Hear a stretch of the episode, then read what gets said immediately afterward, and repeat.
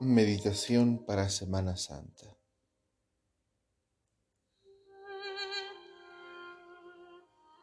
Cuánto he deseado celebrar esta Pascua con ustedes antes de padecer.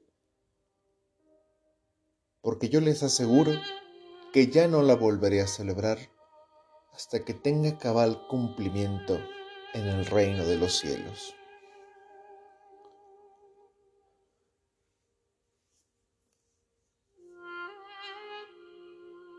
Han transcurrido los 40 días propios del tiempo de Cuaresma. Concluyen el Domingo de Ramos, aunque oficialmente el tiempo litúrgico de la Cuaresma termina el jueves santo por la tarde. ¿Por qué? Porque estos tres días que vienen, lunes, martes y miércoles de la Semana Santa, no dejan de ser parte de esta preparación para el misterio central de nuestra fe, que es el trido pascual. Por lo tanto, seguimos en camino, seguimos en preparación. Y vale la pena preguntarnos si nosotros hemos aumentado el deseo de celebrar esta Pascua con Jesús no es un repetir y volver a hacer lo mismo. No es que el Señor vuelva a morir, no es que el Señor vuelva a resucitar, no es que vuelva a padecer. Es recordar lo que cada día se hace una realidad presente, pero remitiéndonos a la realidad viva del pasado, que aún hoy permanece y que permanecerá.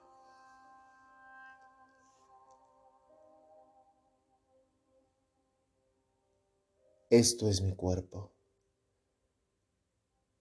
mi sangre que será derramada por ustedes. El Señor Jesús está en su última cena, en el último momento de convivir con los amigos, con aquellos a los que amó tanto y con los que convivió. Y en el relato de la pasión según San Lucas, vemos que Él tiene este protagonismo, dando las palabras certeras, dando las palabras necesarias. Se abre a sus amigos en el banquete, comparte con ellos, porque son sus amigos, porque son los que le han acompañado en el camino, a quienes ha corregido severamente, a quienes ha alentado a quienes les ha reconocido algo.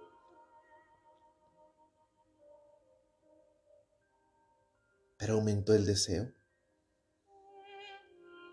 Anuncia también al traidor, porque el que me va a entregar está conmigo a la mesa. ¿Por qué lo exhibe de esa manera? ¿Por qué empieza a suscitar sospechas entre los hermanos, entre los que están ahí reunidos. Aquí empieza nuestra fidelidad a ser probada, y no por Jesús que ponga trampas o pruebas, sino porque nuestra propia convicción apela a la conciencia. ¿De verdad estoy seguro de querer acompañar a Jesús en este trayecto? ¿O me voy a escapar? Me voy a retirar.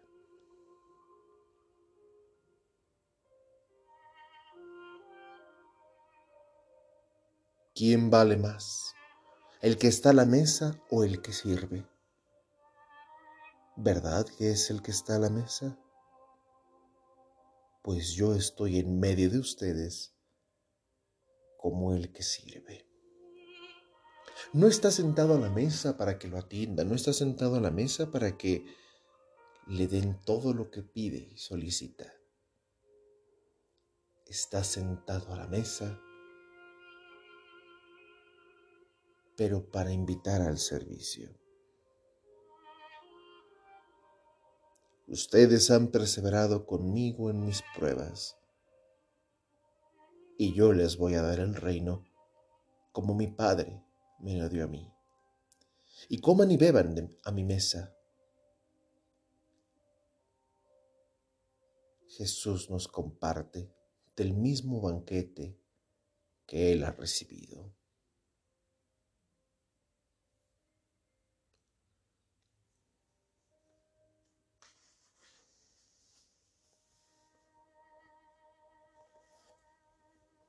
A pesar de que juntos con el Señor perseveramos en las pruebas y de que caminamos juntos, lo que luego le dice a Simón es revelador. Simón, Simón, mira que Satanás ha pedido permiso para zarandearlos como trigo, pero yo he orado por ti para que tu fe no desfallezca. Y tú, una vez convertido, confirma a tus hermanos.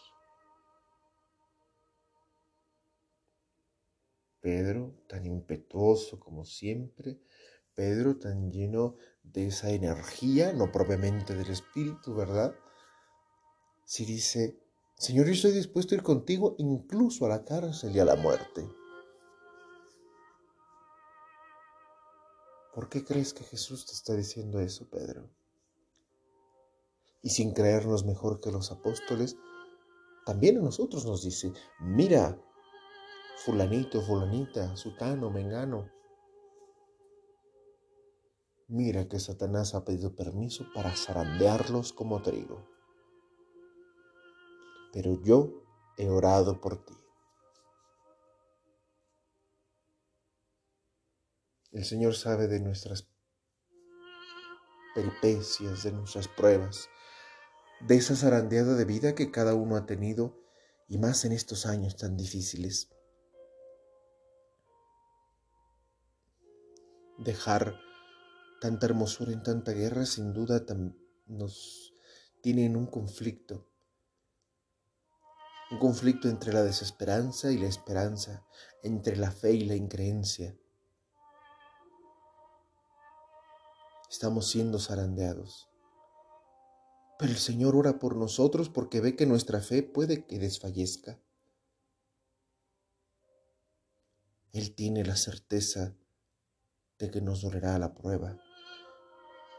Él tiene la certeza de que en esos momentos quizás flaquee nuestra fe. Pero justo es para que nos convirtamos, para que cambiemos de vida y volvemos a insistir en esta misericordia de Dios donde no nos prueba cual tirano que quiere corroborar la confianza de sus cortesanos permite las pruebas porque es parte de esta fidelidad y seguimiento. Y a veces, por prejuicios, reservamos esta fidelidad, esta lealtad a aquellos que están consagrados. Pero lo cierto es que esa lealtad y esa fidelidad apela a todos aquellos que hemos confesado a Jesús como el Señor. Que también como Pedro, sí Señor, yo voy contigo, pero cuántas veces no lo hemos negado en nuestra cotidianidad. Cambio la abstinencia por una obra de caridad. Cambio el ayuno por, otra cosa. No, no, no. Estos sacrificios son medievales, son idea antigua. Ya no vale la pena hacer eso.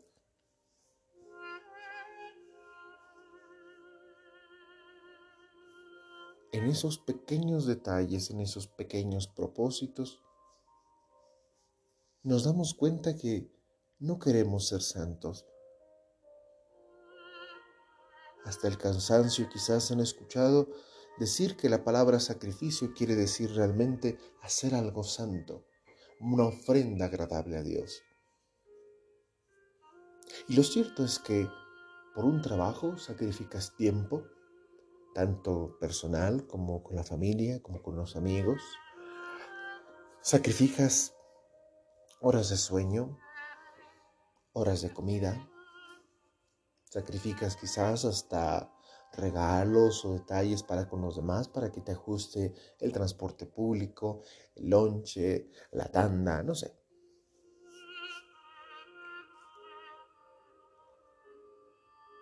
Pero para lo que es de Dios, al cabo Dios entiende, Dios es misericordia. Niegas ese compromiso con Dios. Quizás habrás tenido buenos, vamos a decir, justificaciones. Pero vale la pena siempre indagar en ese por qué.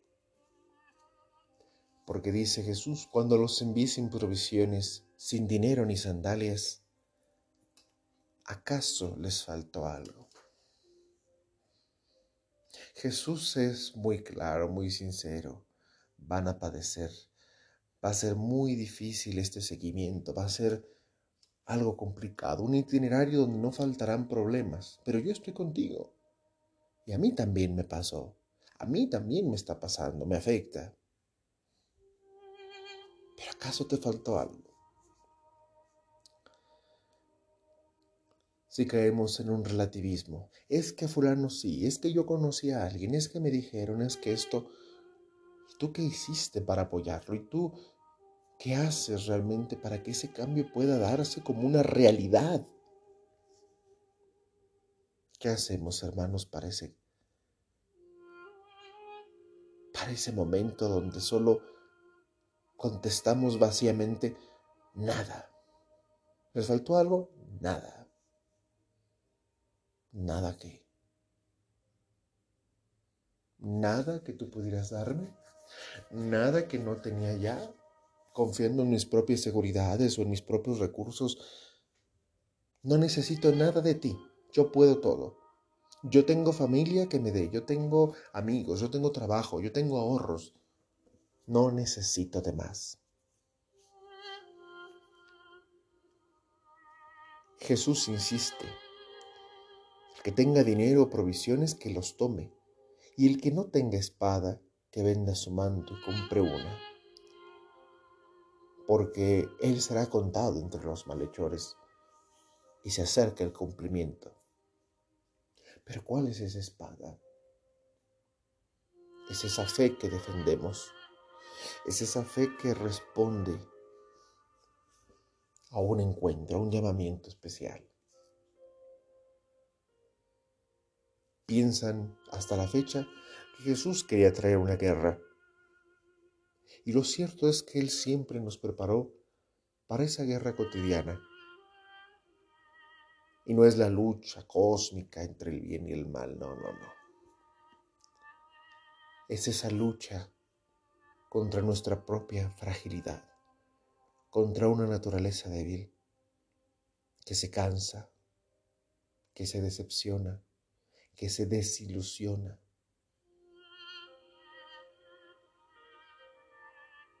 Que a veces pesa más su fragilidad, esos pequeños detalles, que aquella alegría, que, aquella, que aquel amor, que aquella fe que lo caracteriza. Por eso basta ya, basta ya. Oren para no caer en la tentación. Oren de verdad para no caer y estar preparados.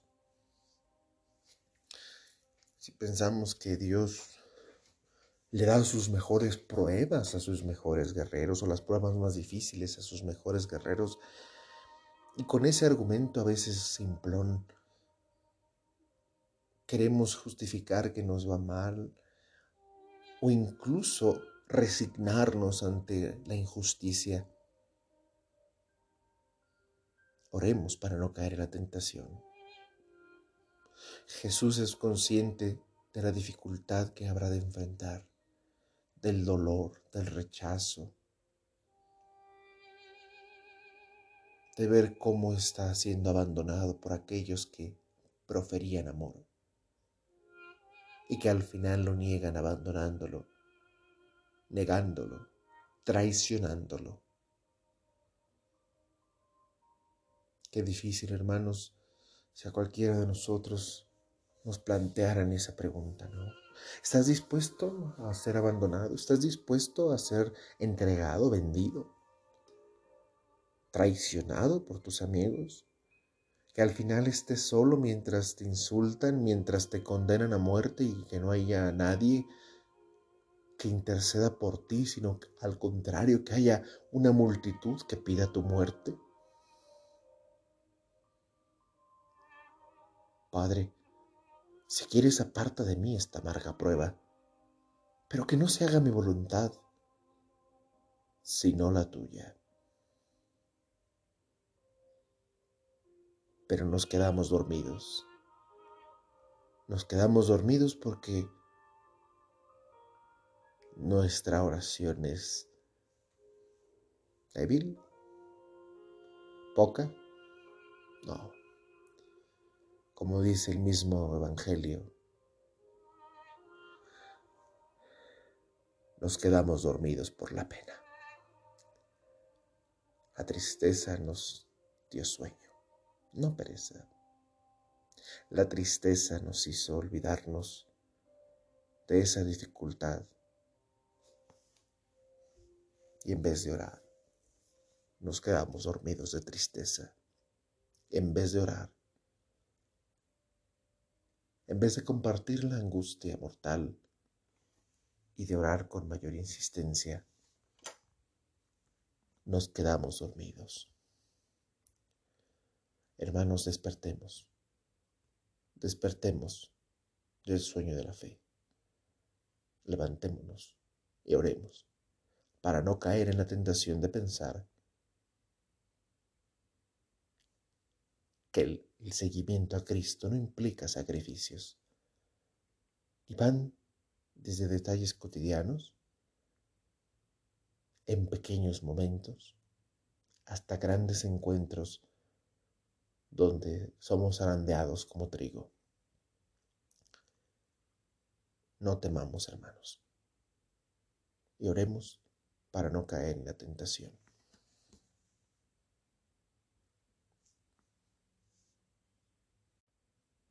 Háganle caso al Señor que nos dice, no endurezcan su corazón.